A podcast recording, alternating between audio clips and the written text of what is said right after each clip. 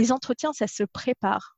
D'accord? Ça se prépare. Même si on a le meilleur CV du monde, si on n'arrive pas préparé, si on arrive avec des questions un peu fluffy, comme on dit en anglais, ça, non. Je pense que là, on, on jette toutes ces chances à la poubelle.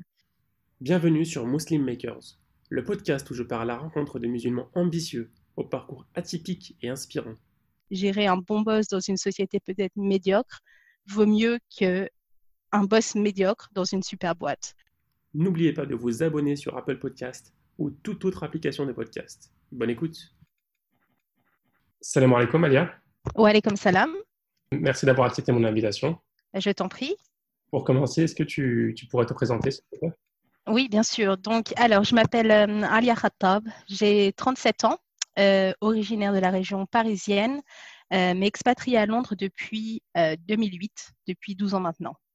Mhm. Voilà, et donc en ce qui concerne bon, mon parcours, je me suis expatriée à Londres essentiellement pour des raisons professionnelles. Donc, je travaille aujourd'hui au sein d'une société qui s'appelle ServiceNow, pour ceux qui connaissent. Donc, c'est un éditeur de, logiciels américain et je fais partie de leur équipe Talent Acquisition, en d'autres termes, l'équipe recrutement. D'accord. Qu'est-ce qui t'a amené à, venir en Angleterre?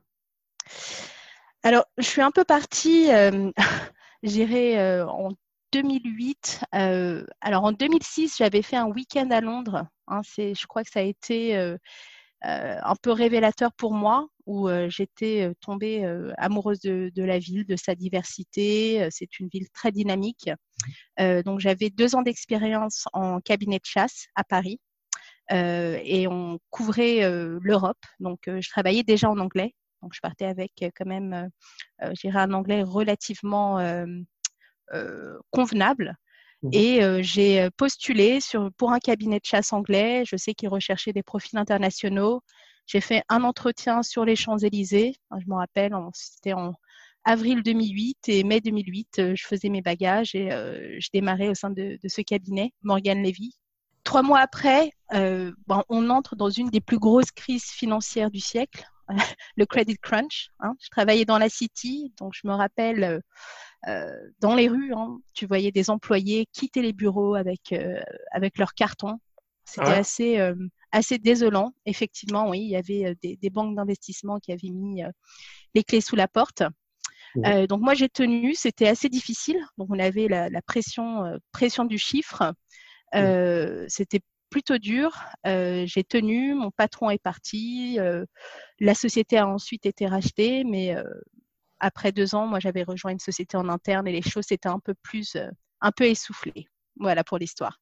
Et donc après 12 ans, donc maintenant j'ai c'est vrai qu'essentiellement, j'étais partie pour un an ou deux, et puis euh, le temps passe, euh, tu te maries, j'ai deux enfants, euh, donc bah, je suis un peu installée, on est un peu enraciné maintenant aujourd'hui au, UK, même si on a des, attaches profondes avec la France. Hein, J'y suis au moins trois fois par an, mais je pense qu'aujourd'hui ma vie elle est, bah, elle est au UK, peut-être pour pour toujours, on verra. Seul Dieu le sait. Ok, super. Bah, écoute, est-ce qu'on peut revenir un petit peu sur, euh, ton parcours et euh, qui t'a amené à travailler dans ce domaine?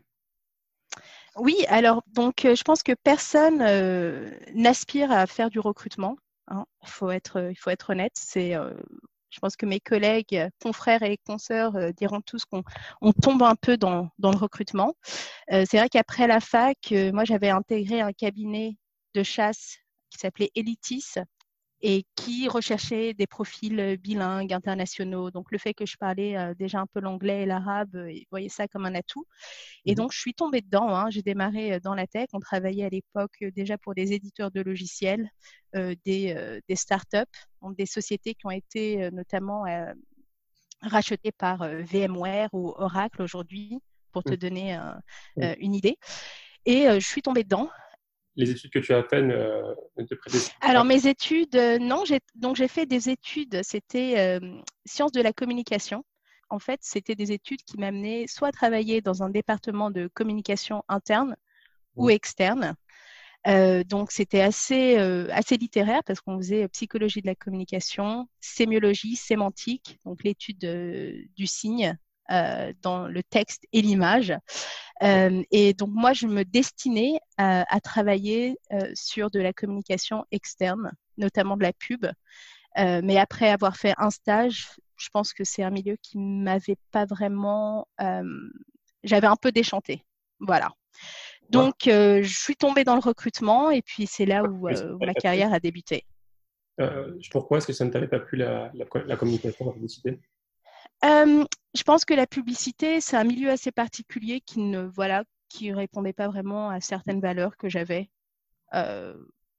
foncièrement. Donc, il y a, y, a, comme un aspect euh, je dirais quasi, euh, je dirais pas mensonger, mais c'est un milieu assez particulier avec, euh, juste c'était pas en cohésion avec certaines de mes valeurs. D'accord, ok. Donc du coup, ces études, tu les as passées à la Sorbonne? Voilà, tout à fait. Et donc tu as enchaîné dans, chez cette compagnie, Elitis Sans expérience. et si j'ai un conseil à donner pour des personnes qui, qui démarrent après les études, c'est de trouver un bon mentor ou boss, mmh c'est plus important que de trouver une bonne société. Pourquoi? Bah Parce que ça va être toute ta source de, connaissances. Ça va être une personne qui va, euh, soit un bon mentor va te donner euh, tout ce qu'il est là en termes de, compétences et de connaissances. Mmh euh, mais c'est vrai qu'on est souvent attiré par des belles boîtes. Mmh. mais si à choisir, surtout pour une personne qui démarre, à choisir entre un bon boss et une belle boîte, gérer un bon boss dans une société peut-être médiocre vaut mieux qu'un boss médiocre dans une super boîte. D'accord. Est-ce que tu as pu comparer les deux? Euh, Oui, effectivement. effectivement j'ai appris, c'était une personne qui était euh, très senior, hein, qui m'a appris euh, toutes les techniques euh, de chasse, d'approche directe. Ben, en fait, ça démarre surtout par toute la veille concurrentielle. Je pense que c'est important. on a souvent tendance à sous-estimer une fonction recrutement, mais on est, on est quand même très intraloqué avec le business. Donc, si on n'a pas une compréhension de la technologie dans son ensemble, je pense qu'on n'est pas à même à pouvoir engager euh, des talents euh, passifs. D'accord. Donc, tu as commencé à, aimer ce, travail sans, sans, vraiment. Voilà, je suis tombée dedans, c'est tombé dedans, tout à fait. Donc, j'ai jamais aspiré à faire du recrutement. Je suis, donc, je suis tombée dedans et là, bah, ça, fait, bah, ça fait 12 mois. Bien entendu, mon parcours a, évolué au cours, au cours des ans. Aujourd'hui, euh, comme tu le vois, hein, la, technologie évolue, la fonction recrutement évolue en parallèle et mmh. euh, se digitalise s'industrialise. Euh, et donc, on travaille sur des projets un, peu, un peu différents, mais je pense qu'il y a, il y a beaucoup d'avenir, en tous les cas aujourd'hui, pour des personnes qui seraient intéressées pour rejoindre une fonction de recrutement. D'accord. Et donc, chez ServiceNow, les recruteuses alors, au sein de ServiceNow, moi, donc, je euh, manage tout le recrutement pour nos exécutifs. Euh, donc, exec, c'est la fonction dirigeante, euh, donc directeur et vice president. C'est le plus difficile à recruter en général, non? Alors, c'est oui et non. donc, la fonction exécutive, ça peut être très politique. Hein, surtout, alors juste pour revenir de, de ServiceNow, hein, on est un éditeur de logiciels qui fournit des, workflows digitaux. Donc, en d'autres termes, on automatise euh, des tâches simples avec euh, la technologie euh, des, chatbots, la reconnaissance vocale. ServiceNow, en 2018, avait fait son entrée dans le classement Forbes des entreprises les plus innovantes au monde. Donc aujourd'hui, c'est, on a une capitalisation boursière de 30 milliards de dollars avec un chiffre d'affaires de plus de 2 milliards de dollars en 2018. Là, on va annoncer les chiffres en 2019. Et on a euh, connu une croissance de 30% euh, tous les ans. Hein. donc, c'est une société, aujourd'hui, on est le futur, euh, futur Microsoft. notre CEO, c'est l'ancien CEO de, SAP, Bill McDermott. C'est vrai que quand tu es en charge de recruter les, les futurs leaders pour ServiceNow, euh, exec, euh, je dirais qu'il y a beaucoup de travail de, facilitation. Mmh euh, bon, déjà, forcément, hein, c'est pouvoir influencer au niveau de la présidence de, ta société. Et c'est surtout, je dirais, les enjeux. Sont peut-être un peu plus importants hein, lorsque tu recrutes un DG pour la France ou même, euh, ou même pour l'Europe euh, en termes d'objectifs et d'impact pour la société. Donc, euh, plus difficile, je dirais que c'est des enjeux qui sont un peu différents, beaucoup de visibilité. Hein, donc, moi, je, je, suis constamment en contact avec nos VP aux États-Unis et en Europe et beaucoup de confidentialité également. Comment est-ce que ça se passe donc, dans des euh, donc, euh, ça, ça, va dépendre. il faut savoir déjà que l'industrie euh, technologie, c'est quand même un monde qui est relativement petit. Donc, euh, on a aujourd'hui, il est facile pour nous de savoir comment tel leader au sein de telle société concurrentielle performe. D'accord? Donc, on a quand même des, un degré d'information en interne. mais le, le challenge pour nous aujourd'hui, et c'est également une autre fonction que j'ai en parallèle. Euh, donc, euh, je travaille sur des projets euh, de ce qu'on appelle DIPS, Diversity, Inclusion and Belonging. donc, aujourd'hui, on a un agenda, donc la diversité est top en, en haut de l'agenda pour, pour nos leaders, et c'est également une raison pour laquelle j'étais vraiment intéressée par, bah, par ServiceNow. Donc, mmh. comment diversifier les équipes? Donc, nous, on ne pense pas en termes de ah, je vais euh, faire un recrutement divers euh, d'une femme ou d'une personne euh, racisée ou d'une personne ayant une orientation différente. Mmh. On pense en termes d'équipes diverses. Donc, j'ai comme tâche assez difficile d'évangéliser un peu bah, cette politique de, de, diversité. Et au-delà de la diversité, notre euh, directrice RH Monde, qui, qui s'appelle Pat Waders, euh, mhm. qui est une personne euh, qui est très inspirante. Elle a mis en place un concept qui est basé sur le sentiment d'appartenance qui va au-delà de la diversité. En d'autres termes, ça ne sert à rien d'avoir des quotas et de se dire tiens, j'ai recruté euh, voilà une personne appartenant à cette minorité. Mmh. Cette politique ne peut qu'échouer si les personnes des groupes euh, sous-représentés n'ont pas ce sentiment d'appartenance. Et donc, ça va avec des, des, trainings. Donc, on a des formations sur les biais inconscients. On a euh, d'autres formations euh, un peu plus importantes sur, il y a aujourd'hui des études scientifiques hein, portées par des chercheurs d'Harvard qui disent que les équipes diversifiées et inclusives sont plus performantes euh, que des équipes qui ne le sont pas. Mmh. Donc ça, c'est en parallèle de mon travail. Euh, voilà, et c'est quelque chose qui me passionne euh, personnellement, mais comme tout travail, il faut bien entendu mesurer les impacts sur le business et avoir les données pour supporter euh, ces programmes. D'accord, donc si on donne un exemple, par exemple, si tu as une, équipe mm-hmm. de neuf personnes et tu as quatre femmes et cinq hommes, tu vas essayer de recruter une autre femme pour... Non, je pense qu'on arriverait, honnêtement, si, si tu regardes aujourd'hui les, les sociétés de la taille de ServiceNow, euh, je pense qu'il faut déjà penser en termes de ce qu'on appelle euh, euh, Total Addressable Market, donc le, le, marché actuel. Si dans le marché aujourd'hui, on le sait très bien qu'il y a malheureusement moins de femmes euh, dans l'industrie technologie, on, ça va être assez difficile de rétablir une balance. Hein. On n'est pas sur du 50-50. Hein. On est par contre sur une philosophie euh, et ça ne va pas se faire du jour au lendemain, ça va prendre euh, du temps parce qu'encore une fois, on est en train de travailler sur, euh, sur les mentalités. Et comme tu peux l'imaginer, aux États-Unis, bon, ça fait des années qu'ils le font. En Europe, on, au UK, ce sont des idées qui sont reçues. Dans d'autres pays, voilà. Je pense que c'est, cet agenda est un peu plus difficile à conduire. Donc, on n'aspire on aspire pas à avoir juste un équilibre sur le genre. On aspire vraiment à créer des équipes diverses. Et ça va au-delà du genre. Hein. Je vais te donner un exemple. Moi, personnellement, euh, j'espère cette année ouvrir des formations pour euh, des, des, jeunes qui n'auraient pas fait de, de, grandes études, par exemple. D'accord? Mmh. Je pense qu'aujourd'hui, euh, n'importe qui peut apprendre à, à, coder, peut être amené à créer euh, voilà, ses, ses, propres applications. Et euh, j'ai vu, euh, si je regarde, pas au sein de ServiceNow, mais d'autres sociétés, il y a des équipes qui sont mais, complètement, voilà, tu vas te retrouver avec un genre dominant, avec des personnes qui ont fait les mêmes écoles de commerce, même école d'ingénieurs, qui ont travaillé pour la même société. Et ben aujourd'hui, ça, c'est considéré comme un risque pour le business. Pourquoi? Parce qu'en fait, si ces personnes, si un groupe qui pense de la même manière se retrouve face à un problème, tu vas avoir qu'une manière de le régler. Oui, d'accord. Donc c'est la même manière de penser et du coup, ben, il n'y a pas. Voilà, tout à fait. Tout à fait.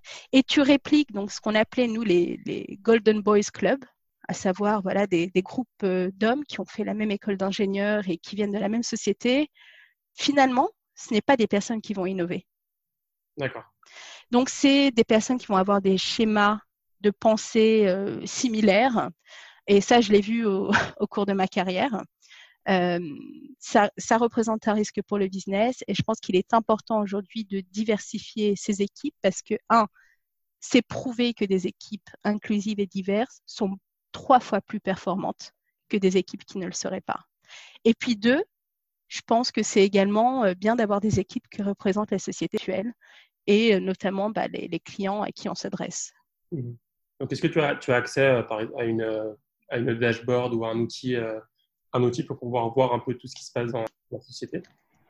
On, a des données basées sur le genre. En Europe, on n'est pas prêt encore à faire euh, cela sur. Tu vois, aux États-Unis, il n'y a pas de complexe à avoir des groupes professionnels, euh, donc euh, Black Tech, Latino Tech.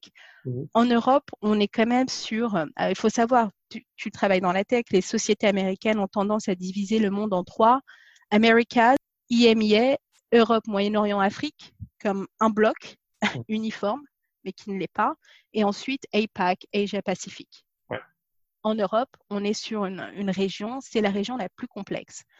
Euh, on, a, voilà, on couvre 17 pays, tu as des attitudes différentes tu as une manière de faire du business qui est différente, tu as une manière de recruter qui peut être différente, tu as des lois du travail qui sont différentes. Euh, donc, c'est également mon rôle de euh, d'éduquer un peu mes euh, pères aux États-Unis et de leur dire attention, cette politique-là, je pense qu'il faut, faut prendre ça avec des pincettes.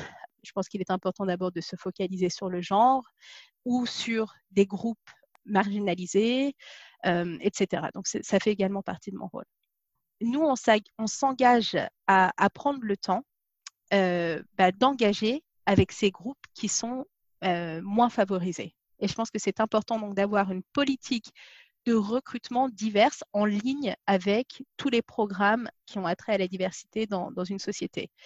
Euh, et il y a différentes manières euh, de le faire. Hein. Tu as différents groupes qu'on peut rejoindre, des conférences euh, Women in Technology, où bien entendu on est, on est active, Grace Hopper aux États-Unis. Mmh. Donc, on ne mesure pas les, les, retombées de manière immédiate. Par contre, on envoie le message euh, en termes de, branding et d'employeur de marque, je pense que c'est important pour nous euh, d'engager sur, euh, sur ces conférences.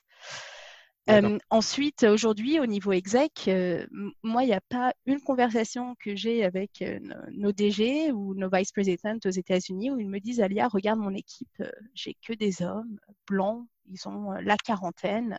Est-ce que, euh, voilà, je pense qu'il nous faut un, profil un peu différent, si tu veux, who's gonna move the needle, comme ils peuvent le dire. Donc, il y a, euh, en tout cas au sein de ServiceNow, un appétit réel euh, pour, pour créer des, des équipes plus diverses. ça, c'est sûr. Pour d'autres sociétés, dans un premier temps, tu ne peux pas lancer une politique sur la diversité sans évangéliser, sans avoir euh, l'appétence du business. Ça, je pense que là, tu vas essentiellement euh, échouer. Euh, donc, nous, ça a commencé il y a deux ans, uniquement la partie d'évangélisation, la mise en conscience. c'est encore une fois, hein, c'est de la vente en interne. Euh, quand tu parles à un directeur commercial, lui qui a juste envie de faire un recrutement parce qu'il a besoin d'une personne qui va euh, clore son quota de 10 millions à l'année, mmh bah, de lui dire Oh, d'ailleurs, euh, qu'en penses-tu de la diversité? Bon, bah, Voilà, ce n'est pas quelque chose qui peut être implémenté du jour au lendemain. Ça s'inscrit dans une conduite du changement, dans une politique d'influence, mais surtout, on s'implique en tant que société à conduire ces projets sur le long terme. D'accord. Euh, si on parle un peu de comment tu en es arrivé à ton rôle maintenant, ça a été mhm. quoi les principales étapes pour arriver à ton, niveau de, responsabilité? Euh, Juste, j'ai travaillé dur. Voilà, j'ai travaillé dur. Euh, je pense qu'aujourd'hui, le, voilà, le succès, entre, entre guillemets, hein, on a tous une définition du, du succès. Alors, c'est une opportunité qu'on m'a donnée. Euh, honnêtement, moi, je n'ai jamais été euh, très, très carriériste. Euh, mais voilà, j'ai travaillé dur, j'étais impliquée, j'ai gagné, je pense, l'estime et le respect de, de nos execs. et donc, mon manager m'a donné cette opportunité qui, bah, je suis la seule en, en Europe hein, à, à, recruter les, les, execs. Et je sais que certains de mes collègues auraient aimé être à ma place, donc j'en suis, j'en suis honorée. Euh, mais voilà, travailler dur, garder un état d'esprit ouvert, apprendre, euh, ne, pas partir du principe qu'on sait tout. Je pense que ça, euh, de mettre un peu de côté son, son, arrogance, même si on a un niveau de performance qui est, qui est bien, je pense que c'est important de garder cette humilité face, face à la connaissance. Je pense que c'est ce qui m'a permis de, d'en arriver là. Et puis, forcément, j'avais déjà cette expérience à l'international. Euh, donc, je partais avec euh, quand même euh, un peu d'avance. D'accord. Et donc, tu portes le voile. Est-ce que tu penses que ça aurait été possible d'arriver à ce, niveau de, en France? Alors, c'est une question qui fait, qui fait débat. moi, j'ai envie de te dire que oui, même si c'est utopique. Et euh, je vais te donner un, exemple après. Donc tout d'abord, euh, enfin moi je, je, ne représente personne. Hein. Je pense que les femmes musulmanes sont, sont diverses dans leur euh, degré de pratique, dans leur manière de, de révéler leur pratique également. C'est un choix personnel, honnêtement, qui ne devrait pas faire débat, mais ça fait débat. On le sait en France, du moins. Il faut savoir qu'au Royaume-Uni, les lois du travail sont exceptionnellement strictes lorsqu'il s'agit de discrimination.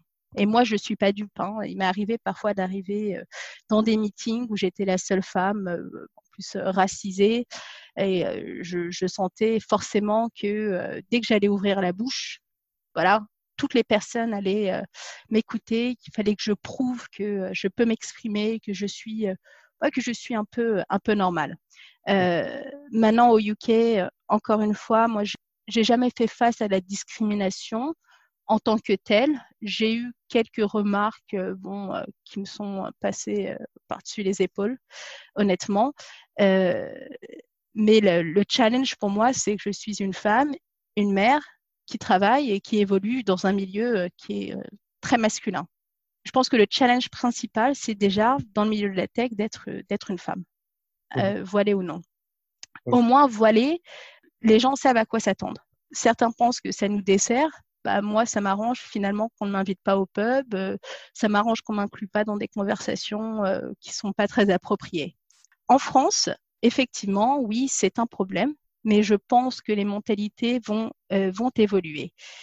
Je vais te donner un exemple euh, de, Malika qui m'avait contacté. Donc, euh, on a créé un groupe sur Facebook qui s'appelle le Réseau des professionnels musulmanes de France, qui m'avait envoyé un CV par l'intermédiaire de ces réseaux, qui m'a dit Alia, voilà, j'ai arrêté de travailler pendant trois ans pour élever mon petit.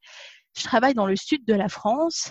Euh, donc, elle m'envoie son CV, photo d'elle avec un voile très présentable, super école de commerce elle travaille dans le marketing.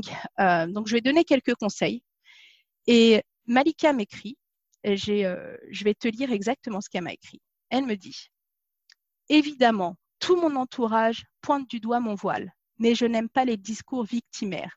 Oui, la discrimination contre les femmes qui portent le voile existe et est bien réelle, mais je reste convaincue qu'une grande partie de la réussite d'une personne vient d'elle-même et de ce qu'elle transmet sur sa personnalité, si on se nourrit des discours tu ne trouveras pas de job à cause de ton hijab, forcément, on n'en trouvera pas, car ce type de discours mine la confiance en soi et crée beaucoup de ressentiment. deux mois après, elle a trouvé un travail pour une société de marketing dans le sud de la France. T'imagines? Elle porte le voile. Le marketing, c'est un secteur complètement bouché et en plus dans le sud de la France. Alors moi, je lui avais dit, si tu étais à Paris, j'aurais pu essayer de, de t'aider. Eh ben non. Euh, donc c'est un exemple. Et il y en a d'autres. Hein. Il y en a d'autres. En France, effectivement, il y a, euh, toujours un problème de discrimination, mais les choses évoluent. Et pour faire évoluer les choses, au final, il faut plus de gens comme Malika qui l'encouragent. Et Malika, c'était un exemple pour moi euh, d'une force et d'une résilience, d'un esprit de croissance. Euh, et je pense que des Malika, il y en a beaucoup. Voilà, donc rien n'est désespéré. D'accord. Si tu avais un conseil, je pourrais donner de manière générale à n'importe quelle personne issue de la diversité qui a plus de mal en France. Ça peut être musulman ou maghrébin ou n'importe quelle diversité. Écoute, j'ai un autre conseil, euh, enfin, j'ai une autre anecdote à te dire. Okay. il y a deux ans, je m'en rappelle. Euh, donc, euh, on avait, pour une autre société, avant que je rejoigne ServiceNow, on avait une fonction, donc j'étais mandatée pour recruter notre futur directeur général France, hein, mhm. donc Big Boss pour la France. Mhm. Et euh, donc, le manager était basé aux États-Unis. C'est une personne qui a managé des équipes mondiales, euh, qui avait travaillé pour Oracle, Microsoft. Euh, voilà, une personne qui avait plus de ce qu'on appelle un vétéran dans l'industrie du software. Et là, il y avait parmi la, shortlist de candidats, donc on avait retenu un cabinet de chasse. Hein. il y avait une personne, ben, voilà, qui s'appelait Malik, je pense, ou Mohamed, donc un frère. Et là, il, regarde le CV, on était je me rappelle, en, Zoom, conférence vidéo, il me dit Ah, ça c'est nord-africain, ça, en anglais. Et là, un peu gêné, je, me dis oui, je m'attendais au pire. Et là, il me dit Ah, moi j'aime beaucoup les profils nord-africains, d'origine nord-africaine. Ils ont l'esprit du, euh, du survivant, ils en veulent et généralement, ils réussissent beaucoup mieux que les personnes euh, de souche. Et ah j'étais restée, mais un peu bouche bée. Et oui, bien entendu, au cours de sa carrière, il a recruté des équipes commerciales, donc des ingénieurs d'affaires, hein, qui sont euh, quand même, euh, c'est des personnes qui vendent des solutions qui, euh, qui génèrent des millions pour une société, donc qui apportent beaucoup de valeur.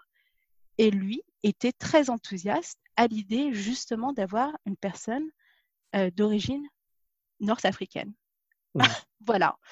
Donc, il ne faut pas désespérer. Je pense que effectivement, pour une personne qui essuie des discriminations constantes, c'est difficile de, rester optimiste. Euh, je sais qu'il y a des personnes en France, euh, des sœurs, qui, euh, bah, qui décident de, ne pas porter le, voile pour aller au travail, et c'est leur décision. Hein. On doit respecter, bien entendu, leurs décisions et ne, ne pas être intrusif et dire ce qui est bon ou ce qui n'est pas bon.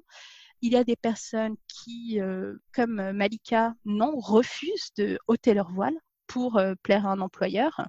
Euh, c'est également tout à leur honneur. Et puis, il faut savoir que lorsque l'employeur vous recrute pour vous, dans votre intégralité, je pense que c'est une personne en qui vous pouvez faire confiance. Mmh. Voilà, donc les choses évoluent, je, le vois. il y a également des, personnes de la communauté qui créent leur société qui ont beaucoup plus d'impact. Donc j'espère que dans 10 ou 15 ans, ce sera juste un détail. Oui, on espère. Euh, en, termes de conseils pour, euh, pour la recherche d'emploi, on sait que ça évolue très rapidement. Donc on a beaucoup d'outils comme LinkedIn, tout ça. C'est quoi qui marche le mieux? Le réseau, le réseau, le réseau. Euh, et le réseau, ça ne veut pas dire connaître 1000 personnes. Hein. C'est connaître quelques personnes, avoir euh, des contacts sincères et de qualité. Et tu as trois personnes qui vont pouvoir t'ouvrir euh, dix portes. Maintenant, euh, le milieu de la technologie est très concurrentiel. Il y a quand même un, bon, un bon boom. On fait souvent référence à la guerre des talents. Un autre conseil pour une personne qui démarre sur le marché du travail, c'est surtout de choisir son manager et la culture d'entreprise. Aujourd'hui, il y a tous les outils en ligne pour mesurer euh, la culture d'entreprise, euh, Glassdoor, hein, par exemple. Euh, se renseigner sur son manager, c'est très important. Lorsqu'on démarre dans l'emploi ou dans le milieu du travail, avoir un bon mentor, je pense que c'est instrumental pour son succès futur. Voilà, et ne, rien lâcher. Ensuite, pour les entretiens, les entretiens, ça se prépare. D'accord? Ça se prépare. Même si on a le meilleur CV du monde, si on n'arrive pas préparé, si on arrive avec des questions un peu fluffy, comme on dit en anglais, ça, non. Ça, je pense que là, on, met, on jette toutes ces chances à la poubelle. Donc, préparer, se renseigner sur la société. on n'est plus en, en 2002 ou, ou, en 98. Toutes les données sont disponibles sur Internet. je pense qu'aujourd'hui, chaque personne doit faire l'effort de se préparer et pour des fonctions commerciales, traiter un entretien comme un exercice de vente. Ça également, c'est très important. Donc, du coup, le, réseau et euh, bien préparer son entretien. Tout à fait. Euh, pour toi, qu'est-ce qui fait un, bon candidat?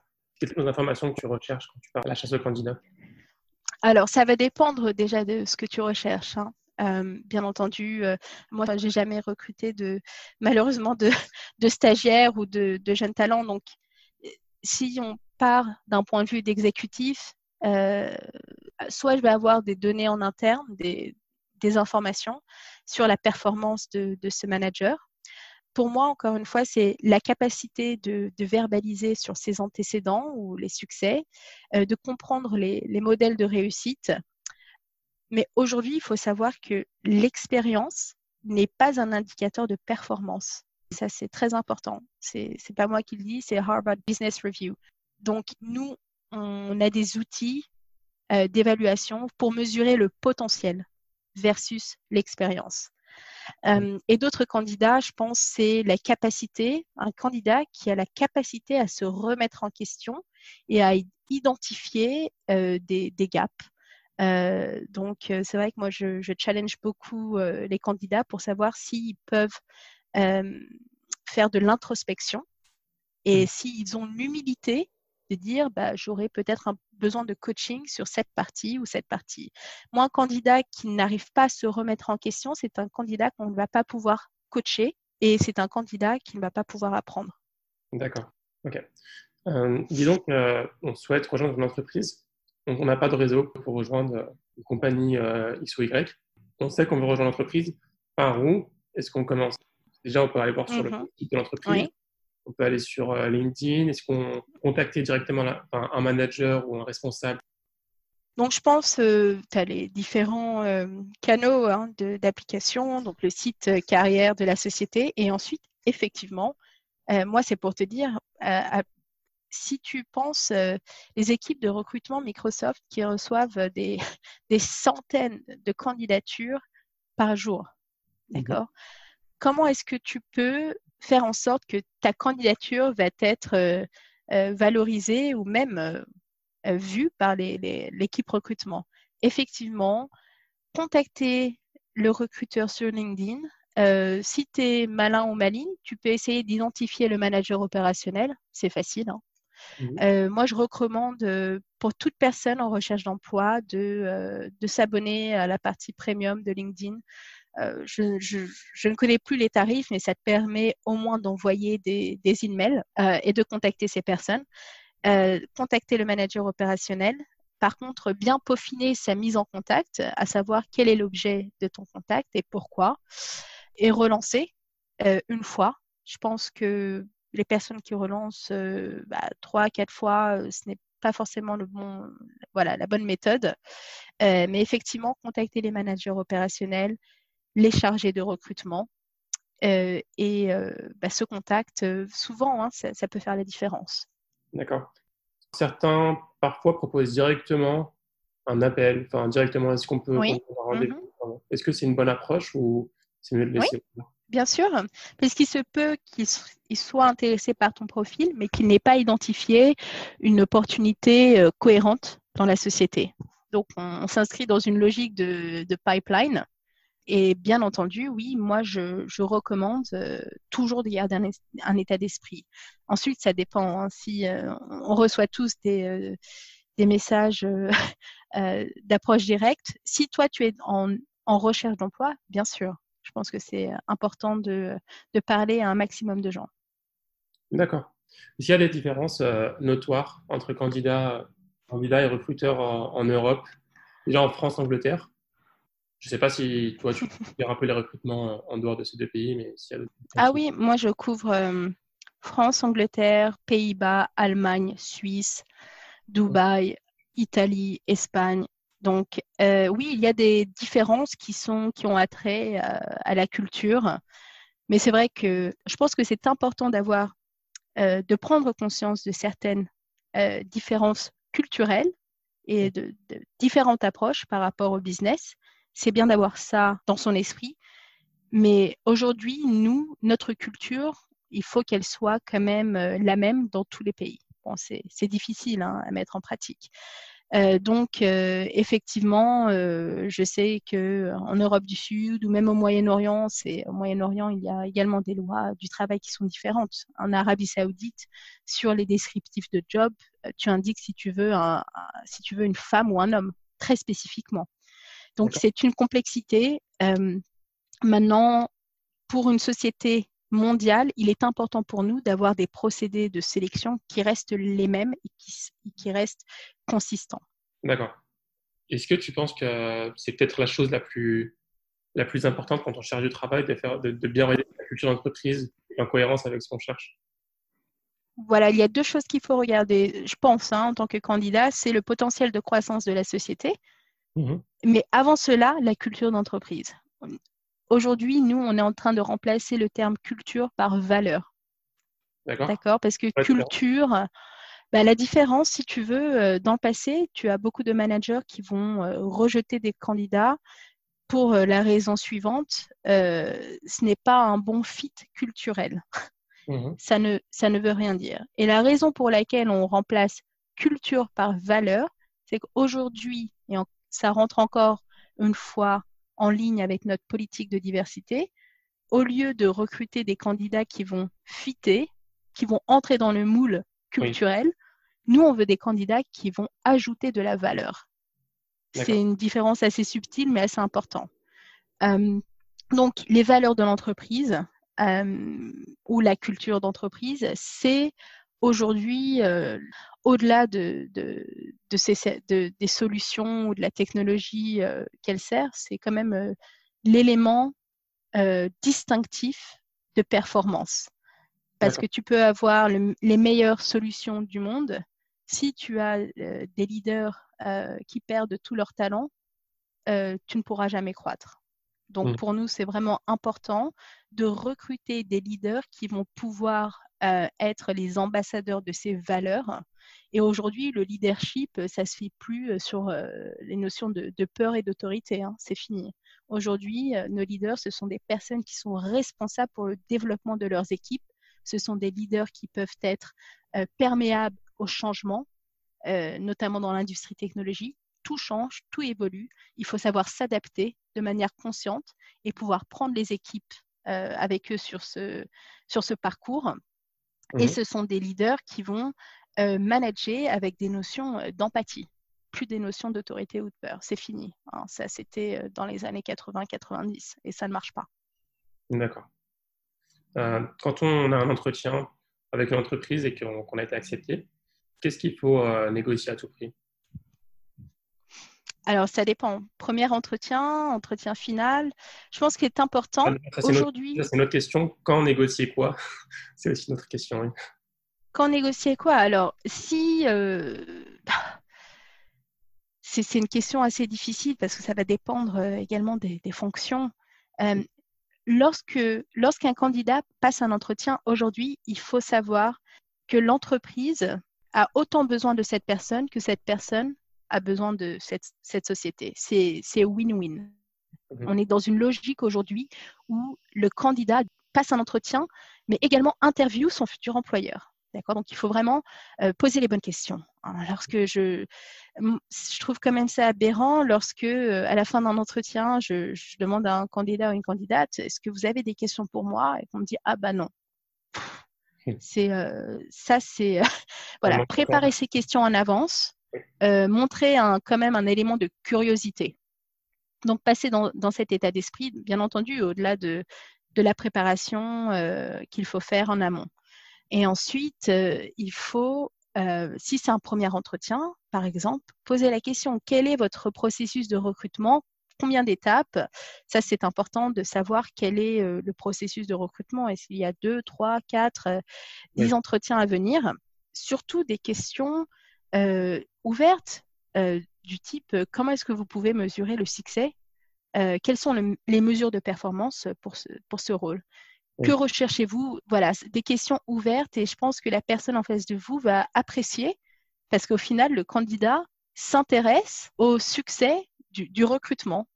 Et euh, vous, vous repartez avec des éléments euh, qui vont vous permettre d'être encore plus performant pour le second entretien. Euh, prendre des notes, c'est assez important. Prendre des notes, les informations qui vous sont communiquées, ça peut également jouer en votre faveur. OK en termes de, choses à négocier. Donc, on peut négocier son, package, donc son salaire, son avantage, comment est-ce qu'on approche tous ces éléments et mhm. comment on, sait que si on a atteint la limite de ce qu'on peut négocier? Alors, je pense que sur la partie salariale, euh, tout d'abord, avant de négocier son salaire, c'est d'informer sur les prétentions salariales. Première conversation, moi j'attends quand même qu'un ou une chargée de recrutement qualifie euh, ce détail. C'est un détail, mais ça reste important. Euh, et je sais qu'aujourd'hui, il y a beaucoup de débats à savoir euh, est-ce que les candidats doivent forcément donner leur salaire actuel? Nous, on part du principe, en tant que société, que non. la question que je pose est la suivante quelles sont vos attentes? Mmh Si le salaire me paraît quand même irréaliste, Hein, mmh. je, vais demander, voilà, quel est votre, votre rationnel pour, pour ce package? Est-ce que c'est est -ce c'est relatif à ce que vous percevez aujourd'hui ou, ou, aux sociétés qui vous chassent? Mais nous, on, demande surtout quelles sont vos attentes. Pourquoi? Parce qu'aujourd'hui, au niveau exécutif, il y a quand même un gap entre le salaire des femmes et des hommes. Donc moi, ça ne m'intéresse pas de savoir quel est le salaire actuel d'une femme, parce qu'en majorité, elle sera sûrement moins payé qu'un homme. Donc, mmh. il est important de partir du principe des, attentes en ligne avec, euh, nous, on a toutes les données européennes pour euh, l'industrie technologie par euh, niveau et grade hein, des salaires. Donc, ça se fait de manière très scientifique. Donc, moi, je sais si les demandes sont exacerbantes. Hein, je, mmh. vais le dire honnêtement avec le candidat en disant, bah, vos attentes, elles sont au-delà des attentes du marché et de ce qu'on peut offrir. Voilà, donc au moins, on se met d'accord sur, euh, sur ce principe. Mmh. Mais on parle en termes d'attente. Ensuite, il y a d'autres sociétés qui demandent, euh, qui demandent des fiches de paye, notamment sur des fonctions commerciales, pour savoir si ces personnes ont fait leur, euh, leur quota et, et, ont eu leurs objectifs. Nous, on n'est pas là aujourd'hui parce qu'on est plus intéressé par ce qu'un candidat peut apporter que par ce qu'il a fait dans le passé. Mmh. Il y, a un élément qui est de plus en plus euh, populaire, c'est de pouvoir travailler en, remote, donc en télétravail. Euh, est-ce que c'est quelque chose qui vous est demandé de plus en plus? Oui, tout le temps, tout le temps. Moi, ça fait déjà plusieurs années, euh, disons, ça fait oui, trois ans là que, enfin, je, en fait, je peux, comme je couvre l'Europe, je peux travailler de n'importe où. Hein. Donc là, je suis à la maison. Je vais dans nos bureaux à Staines ou à la City. en décembre, j'ai travaillé de Paris. Mmh donc, euh, c'est effectivement, je pense qu'en tant qu'employeur, surtout dans l'industrie de la tech aujourd'hui, si euh, l'employeur n'a pas de politique euh, de remote working ou n'offre pas cette flexibilité, ça va, il va être très difficile d'attirer les talents, de toute génération hein, comprise. Et encore une fois, je pense qu'une société qui est rigide sur le remote working va également fermer euh, ses portes euh, aux, mamans qui travaillent. Donc moi, les vendredis, j'ai envie d'amener mon fils à la crèche, ma fille à l'école. Euh, je, voilà, je travaille de la maison, je prends le temps. Mon manager est, au courant et il respecte cela. Donc moi, je suis contente et donc plus performante. Et je sais qu'en France, la, culture de, office, office work, elle est encore très, très ancrée. Je pense que ça va évoluer. Nous, on a des conversations avec nos, dirigeants. Euh, ça va évoluer parce qu'ils n'auront pas le choix, parce qu'à un moment donné, euh, les talents ne seront plus intéressés. Oui. Donc, merci pour, euh, pour, tous ces conseils en termes de, recrutement. Bah, je t'en prie. J'ai vu que tu as fait une expérience de volunteering, donc d'humanitaire en mhm. Syrie en 2012. Juste parler un peu de cette expérience? Oui, donc euh, sept ans, euh, ans déjà. Donc alors, euh, c'est vrai que je me suis présentée au début. Donc, donc moi, je suis née à Dijon. J'ai grandi dans la région parisienne. Mes parents sont syriens. ils sont arrivés fin des années 70. Mon père était, était réfugié politique, donc il, il, ne pouvait pas rentrer en Syrie. Euh, ma mère était arrivée en France à l'âge de, 18 ans. Et c'est vrai que pendant plusieurs années, euh, donc, euh, je pense qu'on faisait partie vraiment d'une minorité dans, la minorité hein, parmi les, populations arabes de France. Mais en 2011, lorsque le, printemps arabe a démarré, bah, j'ai, bah, moi personnellement, j'étais directement impliquée et, touchée, hein, puisque j'ai vu donc euh, les, des membres de ma famille qui euh, qui ont euh, bah, tout perdu, à savoir d'autres membres de la famille. Donc ça a été quand même un, choc pour nous et ça a un peu changé notre perception sur, sur la vie. Et donc j'avais le sentiment, le besoin de, de, faire quelque chose face aux conditions euh, qu'il y avait notamment dans le nord de la Syrie qui étaient euh, bombardées et pilonnées euh, sans cesse. Donc en 2012, on s'est lancé dans une association caritative avec l'aide de, deux médecins anglais d'origine syrienne, mmh. donc notamment un docteur Al-Aqra, qui avait la, cinquantaine, qui partait en Syrie pour faire des, des opérations chirurgicales dans des zones bombardées, dans des hôpitaux de, fortune. C'était souvent des, caves. Euh, donc il faut savoir que c'est un, médecin hein, qui, euh, qui, vit très bien en Angleterre. Il est originaire de Holmes, euh, mais qui prenait quand même le, risque bah, deux fois par an de se rendre de manière clandestine. Donc Hand in Hand for Syria, c'est une association qui fournit des, accessoires médicaux, mais qui finance des hôpitaux euh, malheureusement, ces hôpitaux de, fortune euh, euh, bah, sont bombardés également, constamment. et ça, c'est fait de manière délibérée, bien entendu. Donc, je pense que là, on ne va pas entrer trop dans, la politique, mais bon, les, seules personnes qui ont accès à l'air, bah, c'était essentiellement bah, l'armée arabe syrienne et aujourd'hui, aujourd'hui les, Russes. Donc mmh en 2012, euh, on a été très impliqués. Donc euh, mon, mon implication, c'était bah, la collecte de fonds pour ces hôpitaux. Euh, on est parti en octobre 2012 dans le nord de, de la Syrie. Bon, c'était assez, assez risqué, mais on était bien entourés. On a délivré 12 ambulances remplies d'équipements médicaux, bien entendu, donc aux alentours d'Edleb et, et de Halep il faut savoir, euh, bien entendu, qu'il y a énormément de personnes hein, euh, qui ne sont pas syriennes également, qui ont été impliquées, qui nous ont aidés, euh, qui sont même plus impliquées que, moi. Donc, je, n'attends pas à, prendre du, crédit. C'était pour moi quelque chose de normal et surtout l'envie de pouvoir aider. Maintenant, mmh. ça reste une goutte d'eau. Malheureusement, puisque rien n'a rien n'a changé. Euh, mais en tous les cas, j'en garde euh, beaucoup de, leçons. Et c'est vrai qu'on parlait de carrière juste avant. Pour moi, tout ça, c'est, euh, ça reste futile hein, au final. je pense qu'il y a des enjeux plus importants dans la vie d'un homme ou d'une femme et que tout ça, ça, reste futile. D'ailleurs, j'ai, je me rappelle en rentrant de, de Syrie, d'ailleurs, j'avais dit à mon patron que je partais à Paris, à savoir que il est interdit aujourd'hui d'aller en Syrie, comme tu le sais. C'était interdit en 2012. J'aurais pu être arrêté et euh, soupçonné euh, de, terrorisme, hein, euh, très simplement, même si je, travaillais pour une association, travaillais, même si j'étais volontaire au sein d'une association humanitaire. Et j'étais rentrée donc de, je, me rappelle, hein, de la Turquie avec, bah, j'ai des souvenirs qui malheureusement vont me hanter, je pense, jusqu'à la fin de mes jours. Hein.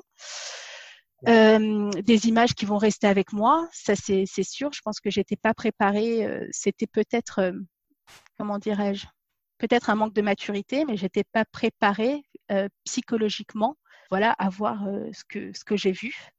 et donc effectivement, pendant une semaine, j'étais dans un état proche d'un de, d'un post, ce qu'on appelle de, de dépression post-traumatique. Mais ça, je je n'en parlais pas. Et je me rappelle revenir au bureau et être dans cette salle de réunion et d'entendre parler de voilà d'un briefing sur, sur des choses complètement futiles et ces images qui se bousculaient dans ma tête mmh. euh, en parallèle. Et, euh, et là, j'ai quitté la salle et j'avais dit à mon boss, je suis désolée, je me sens pas bien. En fait, j'ai eu un choc. Euh, j'ai dit, je, je, dois rentrer chez moi. Donc, voilà, alhamdulillah, après euh, une semaine ou deux, je, voilà, avec l'aide de mes parents, de ma famille, je, me suis un peu remise euh, à pied, mais euh, c'est une expérience qui, m'a profondément marquée. et donc, j'ai tout, le respect pour ces personnes qui font ça au jour le jour. donc, je connais beaucoup d'humanitaires, Moussa El Yacoub, notamment, qui était emprisonné au Bangladesh. Donc euh, voilà, beaucoup de respect pour ces humanitaires qui en font le combat de, leur vie. Oui, c'est clair. Quand tu le dis, euh, si on n'y est pas, on ne peut pas vraiment comprendre ce qui se passe. C'est ça en fait. je pense que il y a des images, euh, on a tous accès à des images horrifiques aujourd'hui, mais de parler, de regarder les, moi, j'ai eu des conversations. Tu parles avec une dame qui te reçoit un grand sourire, qui euh, te reçoit comme, euh, comme une reine alors que tu, tu n'es rien, euh, qui te prépare le café, qui te, et tu sais qu'elle vit dans des conditions assez minimes. Mmh. Et, et il y a la photo de son fils accrochée, et tu sais qu'elle a perdu, elle a vu son fils tomber sous les balles deux semaines avant dans ses bras. Et elle te dit au revoir avec les yeux larmoyants. C'est des choses qui, qui restent avec toi toute ta vie. Donc ces grosses leçons d'humilité, forcément pour moi ça a été une prise de conscience, euh, enfin également une exacerbation spirituelle pour moi, à savoir qu'il y a des choses plus importantes que, que la carrière, que l'argent, que négocier son salaire. Euh, on fait ça de manière un peu alimentaire, même si j'aime mon job, hein, bien entendu, mais euh, il y a des choses qui sont, je pense, pour un être humain plus importantes et, essayer d'aider là où on peut il n'y a pas de don plus important que d'autres. Hein. Une personne euh, qui va donner 5 euh, euros, mais qui, galère à faire ses fins de mois, euh, a d'autant plus d'honneur qu'un médecin qui a eu la formation et qui va sauver des vies. D'accord.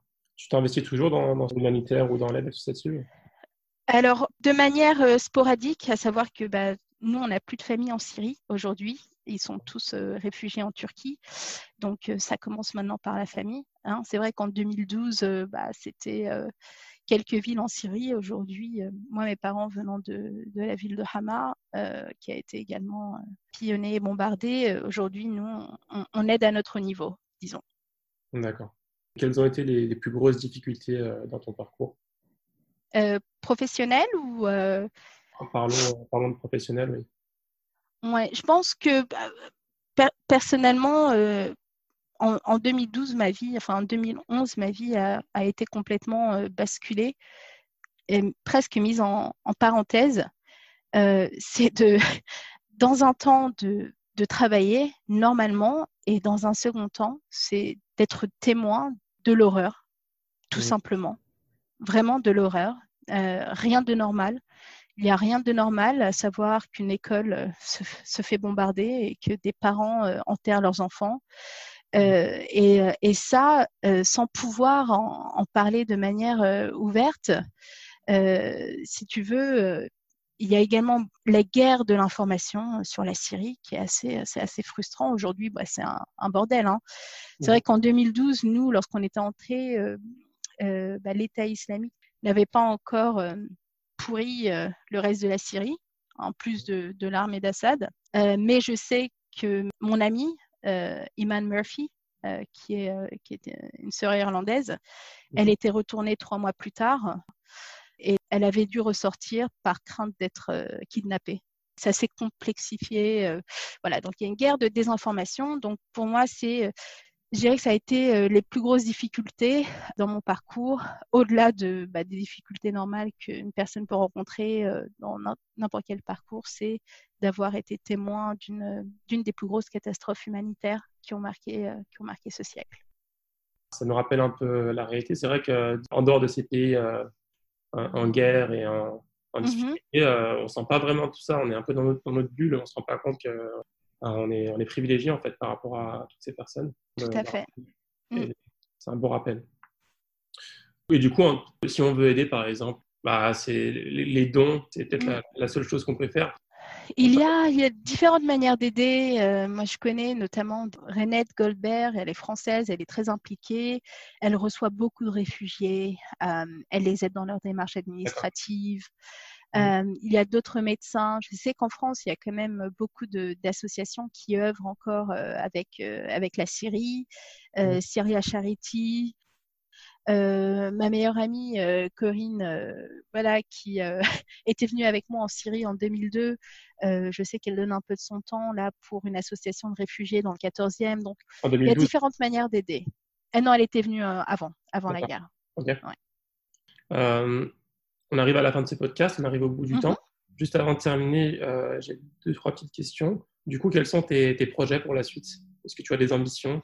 Mmh euh, écoute, euh, professionnellement parlant, je n'ai pas d'attente. Moi, je suis très heureuse là où je suis. J'apprends énormément encore. Euh, et je suis honorée de pouvoir voilà, aider, contribuer à la croissance de, ServiceNow. Mmh donc moi, mes projets pour la suite, déjà, je sais que 2020 et 2021, ça va être assez, assez ambitieux pour nous. donc au jour le jour, disons. Donc je n'ai pas des projets très ambitieux. D'accord, ok. Bah, ça veut dire que tu, mm. te plais bien dans ton travail et c'est assez. Voilà, tout à fait. Ça devrait pas l'être, mais c'est super. euh, Est-ce que tu as un, livre ou une référence, podcast ou autre qui t'a particulièrement inspiré que tu lui souhaiterais recommander? Écoute, moi, le livre qui m'a ouvert les yeux, euh, et pour moi, c'est une révolution. Euh, c'est euh, alors le titre en anglais, c'est Mindset: The New Psychology for Success.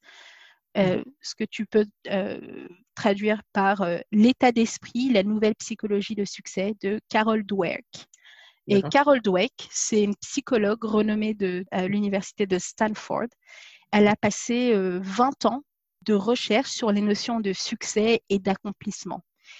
Et sa découverte et sa conclusion, c'est que le succès ne se base pas sur des compétences, mais le succès se base sur un état d'esprit de croissance. Hein. Donc, il y a état d'esprit de croissance et état d'esprit fixe. Et, là, c'est un message également que je veux donner. Tu vas au, groupe, aux sœurs et aux frères qui n'ont pas fait de grandes études, qui viennent d'un environnement, euh, voilà, qui ont la mauvaise adresse sur leur, sur leur CV, à mhm. savoir que l'esprit de croissance, c'est la capacité d'apprendre, la capacité de se relever de ses échecs. Mhm une personne très intelligente, et j'en ai connu, hein, à qui on a répété pendant toute sa scolarité à quel point il ou elle est brillante, peut finalement développer un état d'esprit fixe. Donc son esprit est imperméable aux idées nouvelles, donc est imperméable à la connaissance et au progrès et au succès. Et aujourd'hui, les sociétés recrutent sur, sur euh, en tous les cas, nous, le growth mindset ou l'esprit de croissance est plus important que le diplôme. Beaucoup plus important que le diplôme. Donc, ça reste, je, pense, euh, très optimiste pour l'avenir. Et moi, j'ai un sentiment de, gratification lorsque je sais que euh, la personne que je recrute vient d'un environnement euh, défavorisé qui n'était pas destiné hein, à, réussir. Il y a des intersections dans la discrimination, à savoir hein, euh, Rachid qui a fait euh, prépa au lycée Henri IV et une super école d'ingénieur a peut-être plus de chances de réussite que euh, je ne sais pas, Laurent qui, qui n'a pas étudié et qui habite voilà, dans, dans, une, dans la banlieue parisienne. Il faut prendre en compte ces, ces intersections, c'est important. donc, ça, c'est un livre qui m'a ouvert les yeux et nous, au sein de ServiceNow, euh, Growth Mindset, ça reste une de, nos valeurs les plus importantes. Donc, l'état d'esprit de croissance. Comment est-ce que tu jauges l'état d'esprit de, quelqu'un? Eh ben, ça peut être des challenges. Comment est-ce qu'ils vont euh, surmonter euh, certains changements? Mhm. Une personne qui a un état d'esprit fixe et qui part du principe qu'il ou qu'elle connaît tout, lorsqu'il s'agit de dire à cette personne que ça ne marche pas, c'est une personne qui va très souvent se braquer. Une personne qui part de rien, mais qui apprend sur le tas et qui garde, parce qu'il faut savoir, lorsqu'on apprend, on perd de son arrogance. Mmh Ça, c'est une mécanique qui est naturelle. C'est-à-dire qu'on est vulnérable. On, demande à savoir comment est-ce que je peux m'améliorer. Donc, cette humilité, c'est quelque part un moteur de performance. Oui. D'accord. Écoute, je mettrai tout ça en description. Mhm. Merci beaucoup pour, euh, pour, tous tes conseils et tes références et, et tout ce qu'on a bah, Je t'en prie. Dernière heure. Et euh, en tout cas, je te souhaite une bonne continuation pour la suite et pour tous tes projets. Merci bah, à toi également. Très bonne continuation. Et merci de m'avoir euh, donné l'opportunité d'échanger. Merci d'avoir écouté cet épisode. S'il vous a plu et si vous voulez soutenir le podcast, n'hésitez pas à le partager à votre entourage en envoyant le lien du podcast ou en partageant la page Facebook Muslim Makers. On se retrouve la semaine prochaine, Inch'Allah, avec un nouvel invité.